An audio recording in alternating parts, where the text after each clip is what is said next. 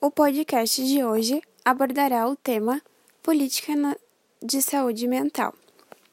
A Política Nacional de Saúde Mental é uma ação do governo federal coordenada pelo Ministério da Saúde que compreende as estratégias e diretrizes adotadas pelo país para organizar assistência às pessoas com necessidades de tratamento e cuidados específicos em saúde mental abrange atenção às pessoas com necessidades relacionadas a transtornos mentais, como depressão, ansiedade, transtorno afetivo bipolar, transtorno obsessivo compulsivo e etc.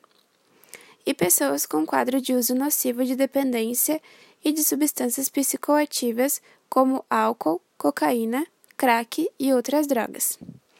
As diretrizes e estratégias de atuação na área de assistência e saúde mental no Brasil envolvem o governo federal, estados e municípios.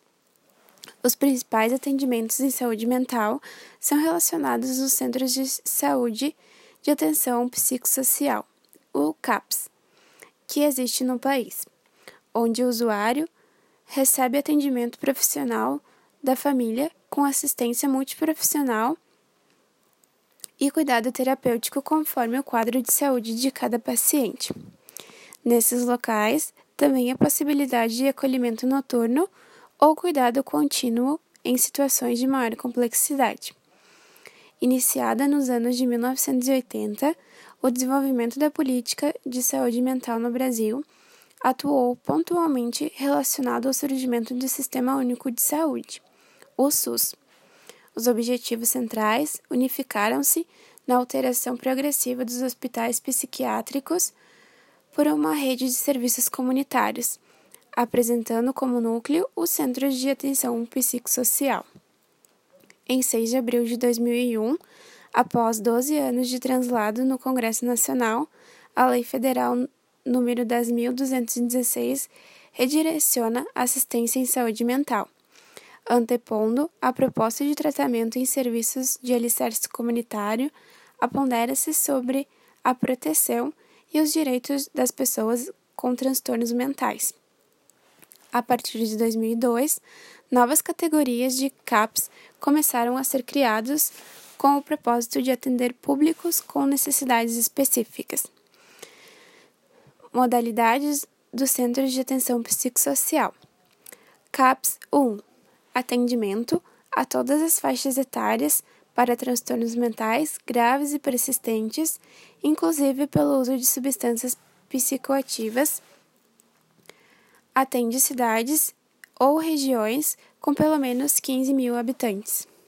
CAPS 2 Atendimento a todas as faixas etárias para transtornos mentais graves e persistentes, inclusive pelo uso de substâncias psicoativas atende cidades ou regiões com pelo menos 70 mil habitantes.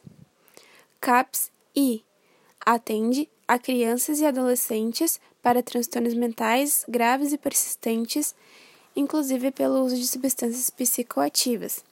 Atende cidades ou regiões com pelo menos 70 mil habitantes. CAPS AD Álcool e drogas. Atendimento a todas as faixas etárias especializado em transtornos pelo uso de álcool e outras drogas, atende cidades ou regiões com pelo menos 70 mil habitantes. CAPS 3 Atendimento com até cinco vagas de acolhimento noturno e observação, todas as faixas etárias, transtornos mentais graves e persistentes, inclusive pelo uso de substâncias psicoativas atende cidades ou regiões com pelo menos 150 mil habitantes. CAPS AD 3 Álcool e drogas. Atendimento de 8 a 12 vagas de acolhimento noturno e observação. Funcionamento de 24 horas. Atende todas as faixas etárias com transtornos pelo uso de álcool e outras drogas.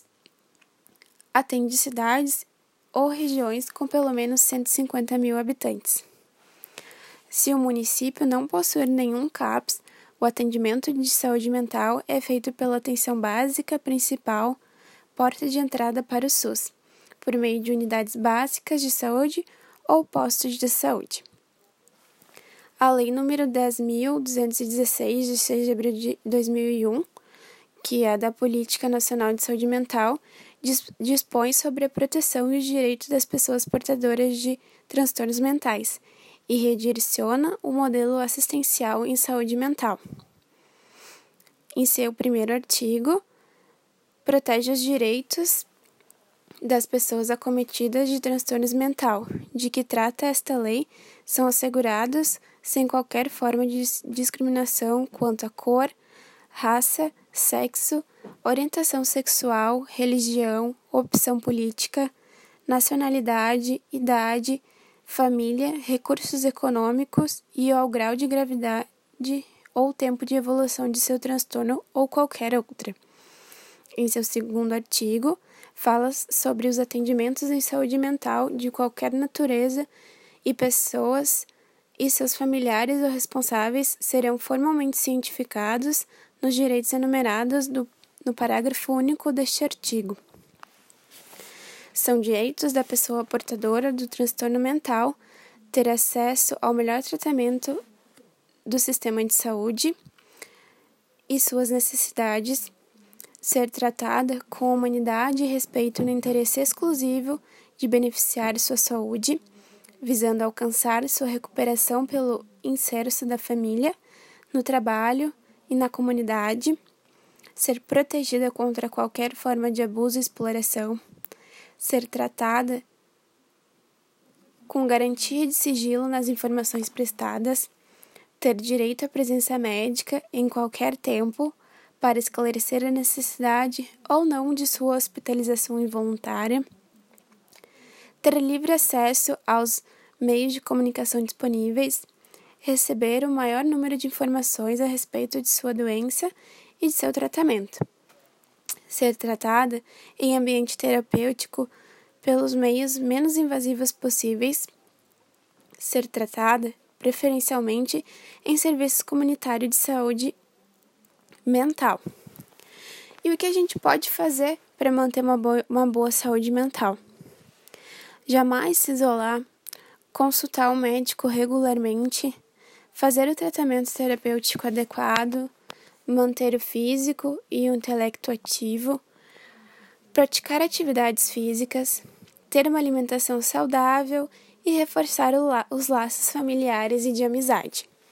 Espero que vocês tenham gostado, aproveitem o podcast e até breve. Um grande abraço!